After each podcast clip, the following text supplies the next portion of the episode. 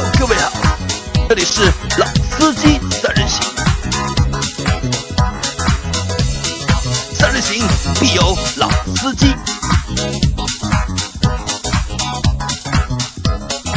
Hello，大家好，欢迎收听老司机三人行，我是周老师大家好，我是杨伟。我是张波。啊。张波继续跟我们做这期节目啊。上一期节目我们是盘点了2017年上市的新车中非 SUV 的车型，啊，就轿车和 MPV 嘛，就轿车和 MPV，对吧？然后呢，这期节目我们要讲 SUV 车型了，SUV。这也是张波非常感兴趣的一个车型。终于到一个我能多聊一点的环节了。对，其实，在上一期节目当中，我们大家听众也可以也发现了，其实真的就是在二零一七年上市的新的轿车或者是 MPV 啊，并不是太多，其实两个手都不用就能够数过来。啊，对的，就是比较主流的品牌，对吧？可能会有一定销量的车型上市的，确实不是太多啊。但是反观 SUV 市场，啊就那就很多了，两个手加两个脚加在一起，可能都数不过来啊，好，持续火爆的一个车型，啊。对的，那今今天呢，我们聊的呢，我们也不可能把所有新上市车型都聊一遍，就是 SUV 市场里面，我们挑选一些今年上市的一些比较有意思的、有话题点的一些车型，我们和大家一起来聊一聊。那第一部分我们聊的呢是关于国产的 SUV，啊国产 SUV。但是呢，这个国产呢和我们以往就是定义国产品牌又有点不太一样。就是在你们心目中啊，国产意味着什么？就是汽车的国产。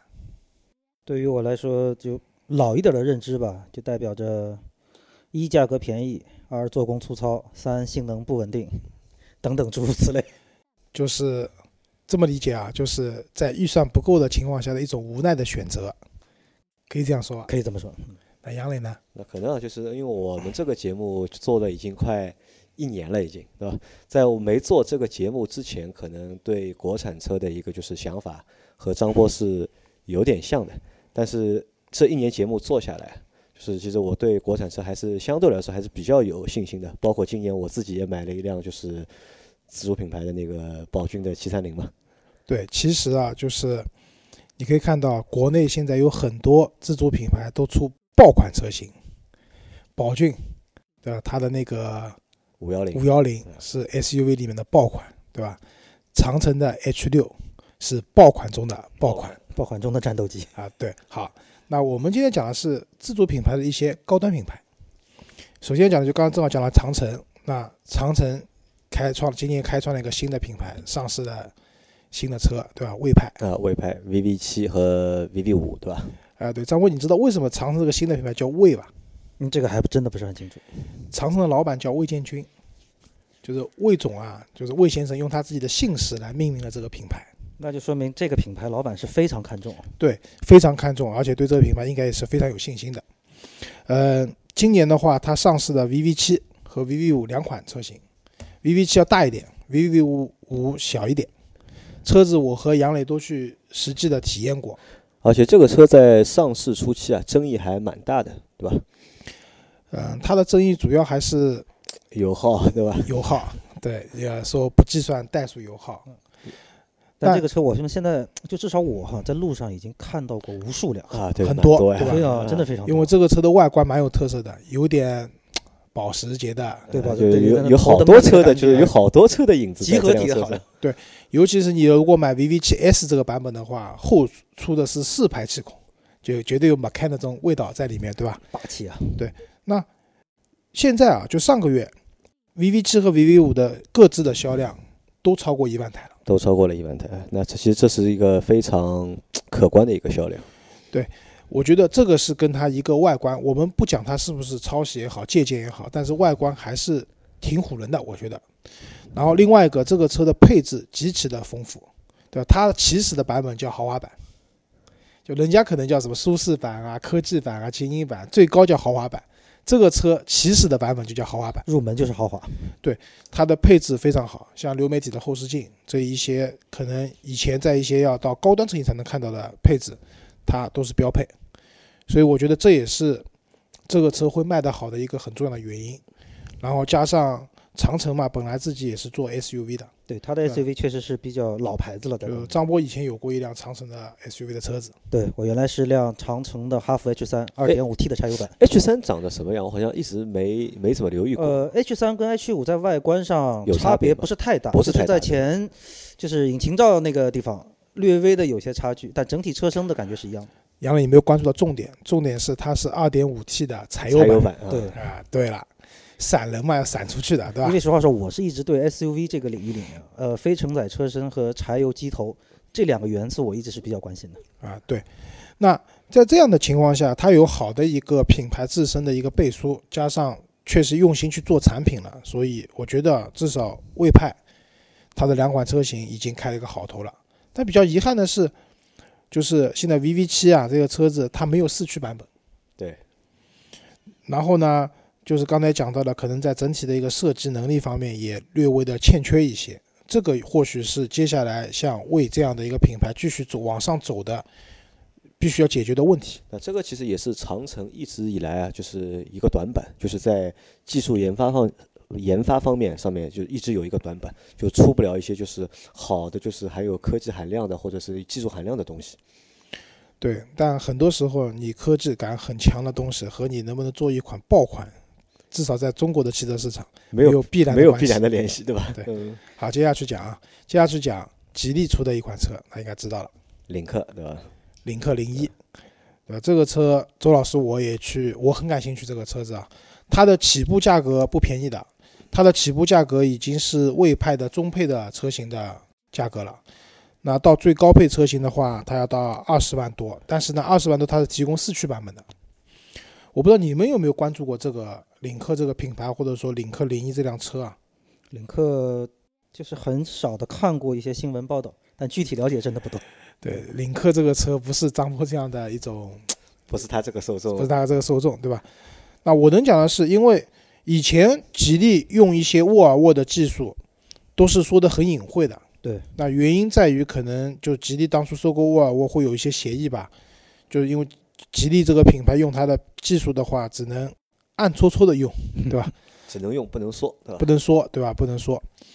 但是呢，领克这个品牌，因为它里面有百分之三十是沃尔沃的股份，沃尔沃沃尔沃占股了，那么我们可以看成它是吉利和沃尔沃合资的一个中国式的品牌，所以它可以很光明正大的去讲，我用了很多很多沃尔沃的技术。技术，比如说 ACC 的带跟随功能的那个 ACC 的自适应巡航啊，包括和沃尔沃车型基本上算一样的一个内饰设计啊，然后它的内饰的这种做工工艺、环保程度各方面都是和沃尔沃靠近的。那这个车我们现在不知道销量啊，因为刚上市嘛，十一月份刚上市，嗯，但是这个车子如果说以它这个十多万，对吧？二十万以内买两驱，二十万出头买四驱，这样一个价位买到一辆贴着领克标的沃尔沃 x C 四零吧，其实就是一辆沃尔沃的 x C 四零。对我觉得如果你不是特别就是讲究品牌这件事情的话，性价比还算蛮高的那或者从这么看，我觉得还还我还挺有兴趣去看一眼。啊。对，可以去看一下领克的 4S 店叫领克中心，也是一个蛮高端的叫法啊。然后再讲一辆车，它没有 4S 店，它有只有用户的体验中心。啊，很出名最近。啊，最近很多人的我们的朋友圈都被刷屏了，对吧？蔚来 ES 八，那个蔚来 ES 八这个车子，它在没有出这辆前车之前呢，蔚来这个品牌一直都是主打那种高科技。对，就像杨磊讲啊，长城没有高科技的东西，但是蔚来全是高科技的东西是高，科技，嗯，对吧？它的 EP 九那个时候创始的大佬们一人一辆，那个车破了很多，就不是很多，应该是破了所有电动车能破的破的记录都破了，全部破了一遍，对吧？那个车也确实快啊。那么这车上的 ES 八的话，它首先是一个大型的七人座的 SUV，然后呢，刚才讲了它没有 4S 店，它只有用户的体验中心。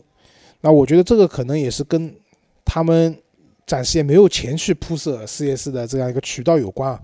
但另外一个，这也是一种比较创新的一种服务，他们提出电池租赁、换电服务这些东西，可能在以前我们都没怎么听过。对，电池租赁确实是第一次听说。其实就是一个电池的分期分期付付款那么这样现在这个车，我觉得最大的问题还是产能的问题。产能啊。我们杨磊定了当天晚上，但后来又退订了，为什么？因为两方面，一方面定的原因呢是我想体验一下它这个订车的这个流程啊，就包括特斯拉我也订过嘛，对吧？玛莎拉蒂我也订过，对吧？我只是要体验一下这个就是大家不要学杨磊这种坏习惯啊。流程，对吧？我觉得定了因为他早晚进入厂商黑名单。因为定金可以退的嘛，一方面是这个嘛，还有一个方面是我只是我一方面为了体验，还有一方面只是想就是去看一下，就是我觉得定了之后啊，我觉得可能我还目前不属于就是这批车的一个就是目标的一个消费群体对吧？就不要去和他们去抢这个产能了，就对吧？对，因为它那个高配的车型的话，一一万台限量一万台，然后明年三月份开始交车，低配那款车要到明年十月份开始交车。其实现在定的话，你就算付了全款，什么时候能拿到车是个未知数哎。就是我们估算了一下，理论上就是一个交期可能至少在三个月到五个月之间。啊，对的，这个还取决于他们产能是怎么样的。那所以我觉得 ES 八，个人觉得还是一辆很不错的车子，但是它的产能所限，会让很多有热情的用户啊，逐步逐步这个热情消退了。但是呢，以 ES 八为为例也好，或者之前讲的两个品牌也好，他们至少在进入市场都算开了一个好头，就中国的自主的高端的品牌，都算开了一个好头。那未来的话，将来那个它如果出一个小一点的 SUV，对吧？可能出一个紧凑型的或者中型的 SUV，五人座的，那价格更便宜一些，又能够又可能不用全铝的车身，它的产量各方面都能上来的话，那或许它的销量会比现在看上去要多很多。但这个我怎么说呢？我觉得我还不是能完全同意你啊。就是如果我们说长城的魏派开了一个好头，那我觉得是 OK 的。现在因为已经有两个车型销量都能过万，对吧？那这个已经证明它的一个就是产品力和市场的一个接受度。但领克我们目前看就是还没有拿到一个数据，而且理论上就是按照吉利者这种做法，如果订单数量真的如果很多的话，应该早就把这个订单数应该报出来了。但到目前也没有看到它报一个就是订单数到底有多少。那可能这个我预估啊，有可能就第一批的就是二点零的这个车型啊，这个销量啊，就是可能预订量没有就是预期的预期的那么好，那么乐观。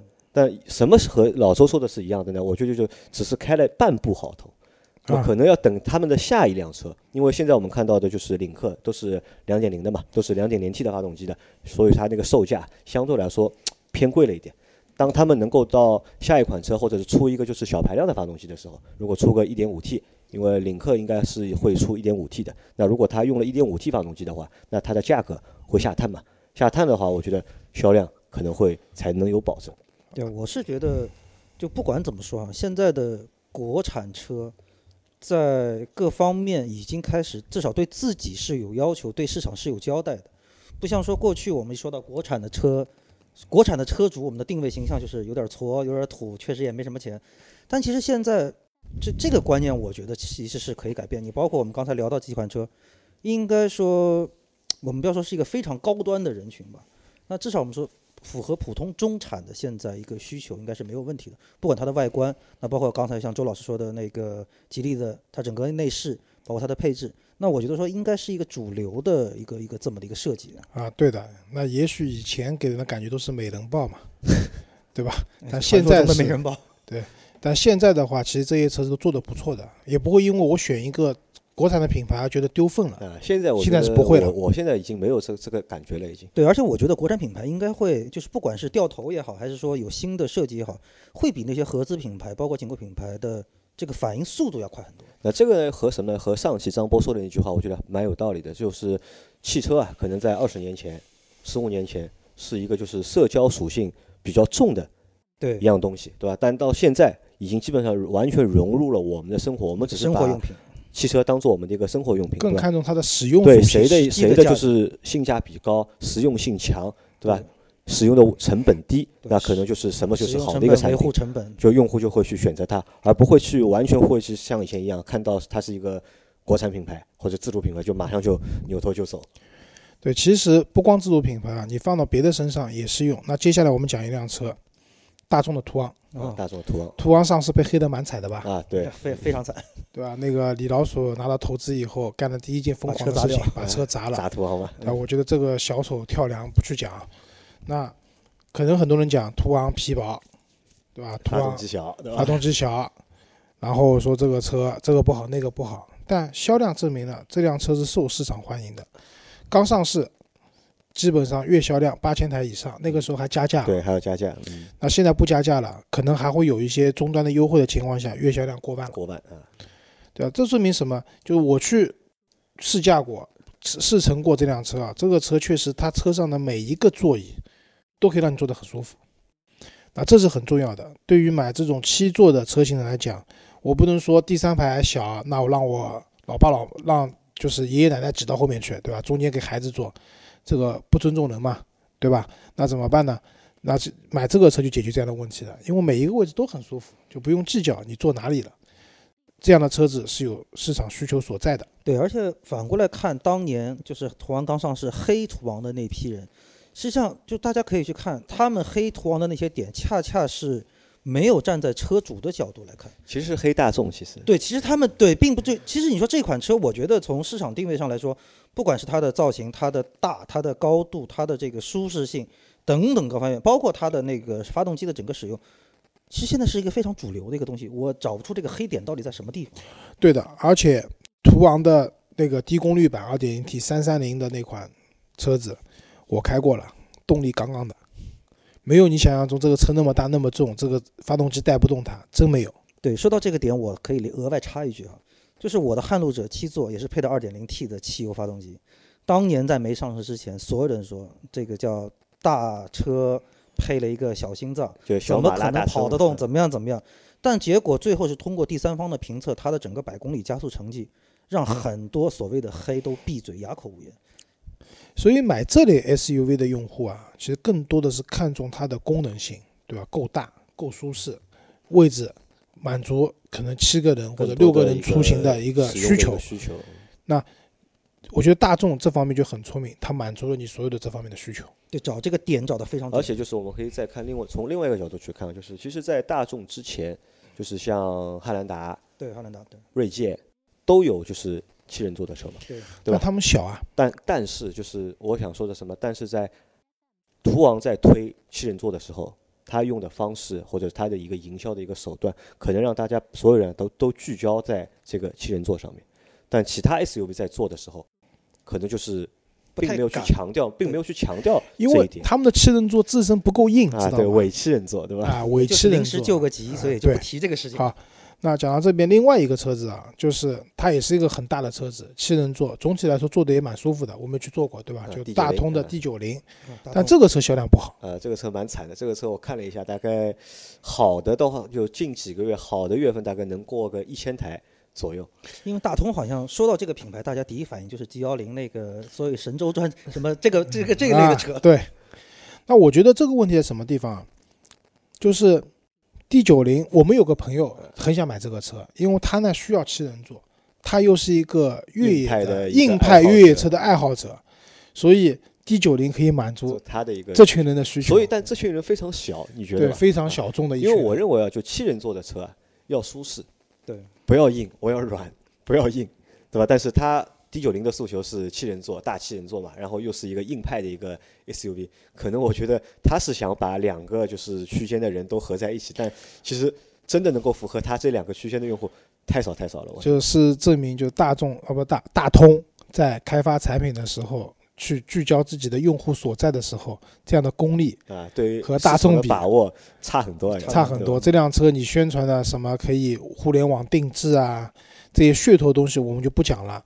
但这个车实际乘坐体验是不太舒服的，因为它那个非承载式的车身、大梁的那个底盘，它的颠簸性，包括过弯的时候这种侧倾各方面，都不太适合作为一个家庭用车来使用。那其实今年新上的七人座车还蛮多的，前面我说了途昂，还有 D 九零，包括就是广汽传祺的 GS 八，那 GS 八也是在今对年上，GS8 也是一个就是七人座的一个车但 GS 八总体销量也不是特别好啊，，也不行。嗯对的，马路上的可见程可见度也不是很高。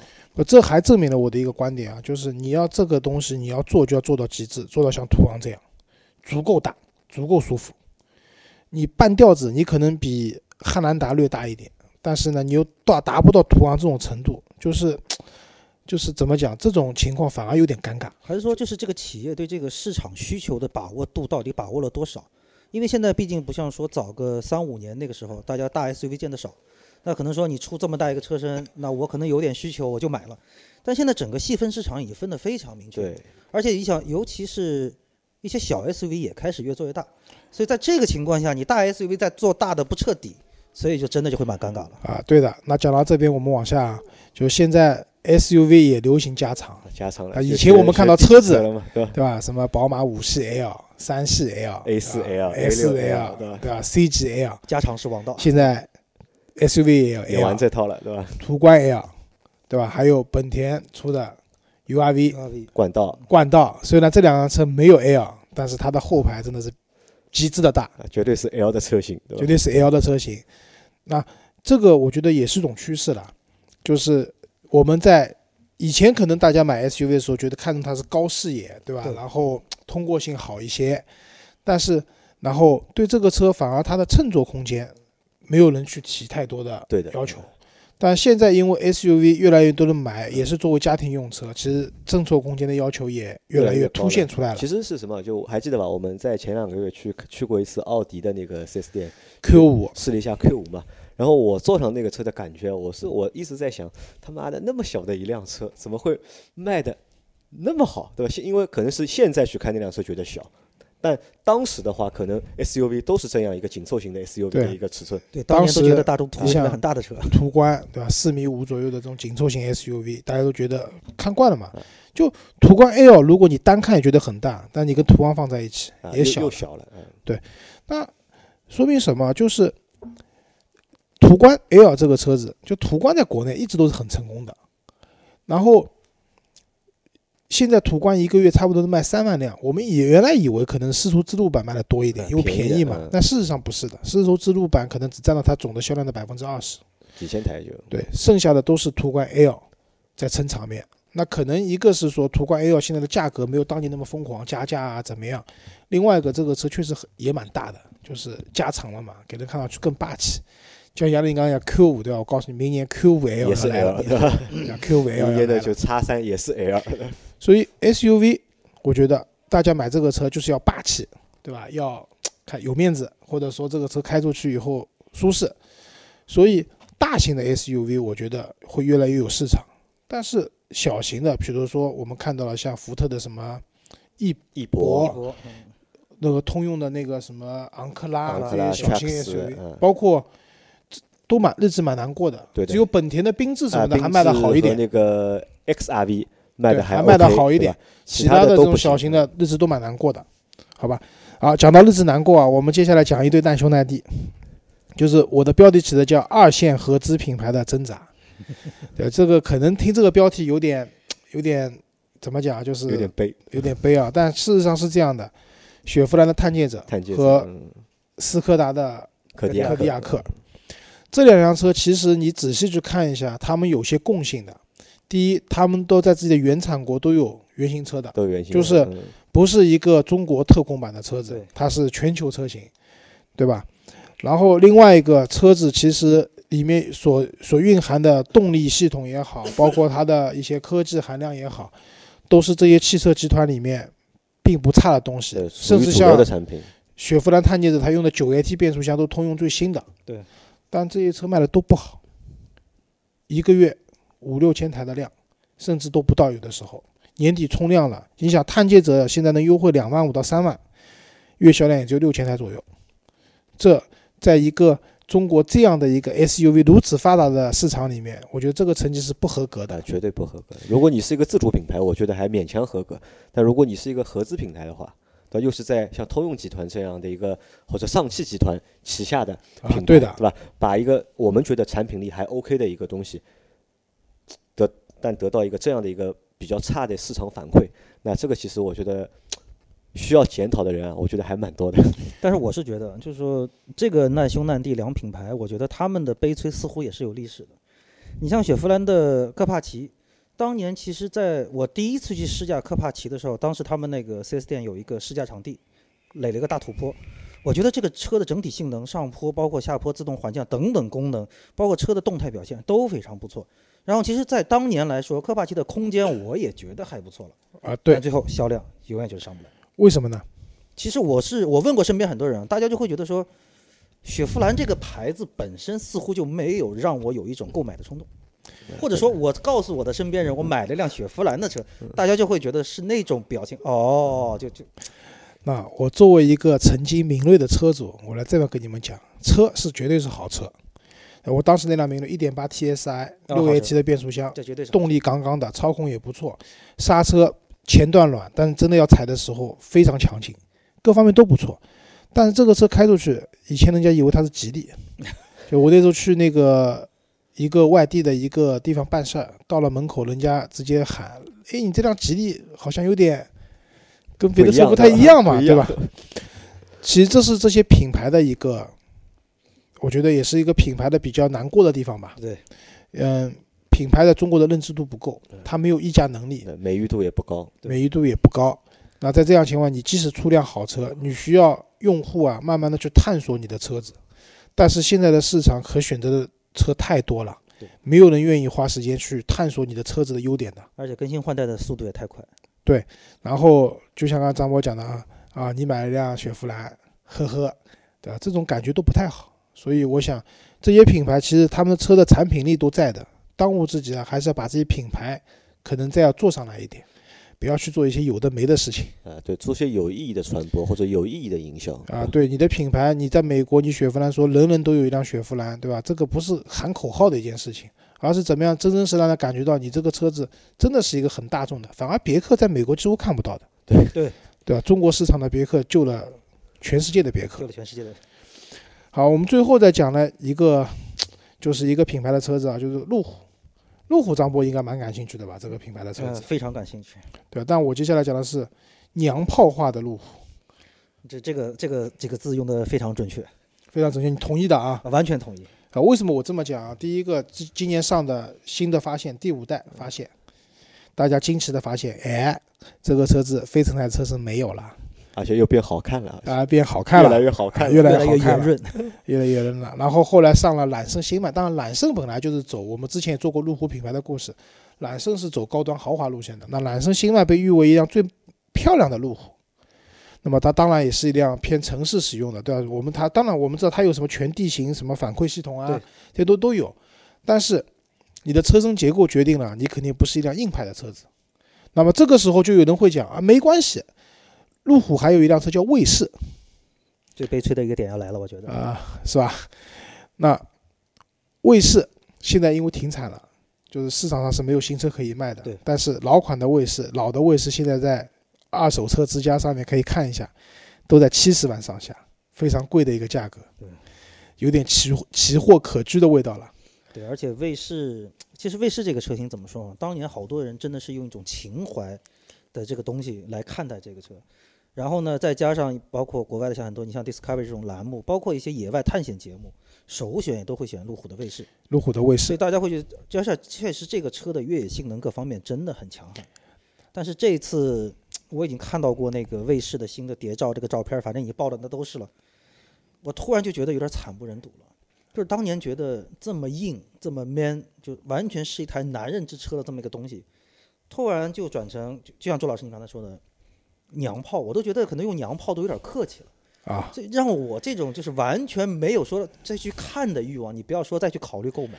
而且更惨的是，卫士也取消了非承载式车身。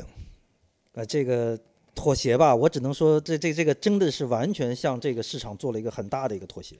啊，我觉得其实我们的市场啊，就不光中国市场，可能全球市场啊，真正需要越野性能非常强的车子，现在的需求可能真的是越来越越少了。嗯，对，大家需要的是一款有一定越野能力、四驱系统，但是平时开出去经济、环保、实用还漂漂亮亮的车子，这才是大家需要的车型对，没错，舒适为第一位嘛，毕竟现在铺装路面也多一些。啊。对，那所以路虎的娘炮化也预示，其实也是一种对整个市场的一个发展的一种趋势或者是映照吧。解读，好吧？好，那今天的节目就差不多了啊。接下来几期节目，我们还会继续盘点二零一七年汽车界发生的一些各种各样的事情，欢迎大家持续的收听和关注。啊，谢谢大家，再见。好，大家再见。好，再见。